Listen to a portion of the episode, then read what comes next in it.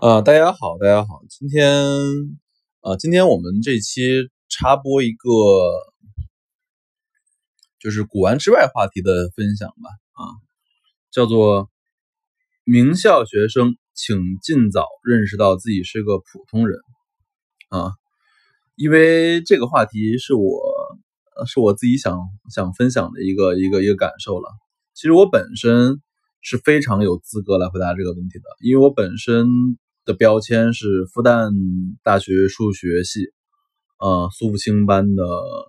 零九级，对，然后我当时是我们班的倒数第一名，所以差生啊，或者说烂学生，应该是我在复旦的一个标签吧，因为老师都认为说你这倒数第一啊，啊，但是现在其实我应该是我们这个班里面最富的啊。而其实原因就很简单，就是我已经很早就觉悟到我自己并不适合学数学，也不是天才，我只是一个普通人。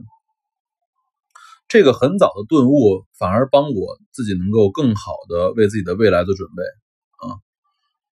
其实从第一个学期开始，我努力学习了一个礼拜，我学习了个一个学期啊，不是一个礼拜。我最后考试发现我自己绩点只有二点六七呀，而我的舍友。啊，杨昭啊，张伟坤他们都是三点八级的级别啊，所以我才明白一个道理，就是我自己可能数学并没有我想象中这么好，也明白了一个人生道理，就是永远不要挑战自己赢不了的赛道。呃，所以也明白自己就不是天才啊，我原来一直以为自己的数数学是天才，我都发现自己他妈在复旦这种天才堆子里面就是傻子。所以明确了自己是一个普通人之后，我反而活得更开了啊，更放下了。我放弃了我自己不喜欢的所有的数学课，我我选修了我自己喜欢的历史、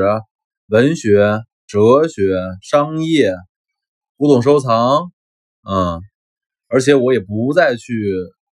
去上课啊，我抽时间去图书馆看自己喜欢看的书，呃，古董、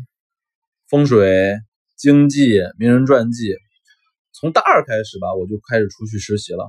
我跟着各种各样的上海圈的投资圈的一些大哥们学习倒卖股票、倒卖公财、倒卖公司、倒卖钢材、倒卖艺术品。所以这些经历让我很早就成为了我们同学中的富裕的人。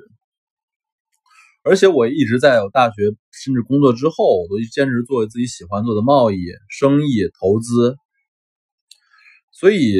有时候我认为啊。放下尊严，放下面子，明白自己是一个普通人，是名校学生，或者说所谓的名校学生的最重要的一件事情，就是明白自己并不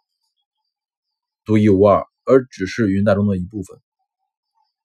这样你自己也活得心态更平和，对于世界也更加的感恩。嗯，所以我自己也在这个期间里面感恩复旦。啊，因为也只有复旦这个学校能够容忍我这么一个闲散的懒人吧。物件开门不解释，春天堂藏词。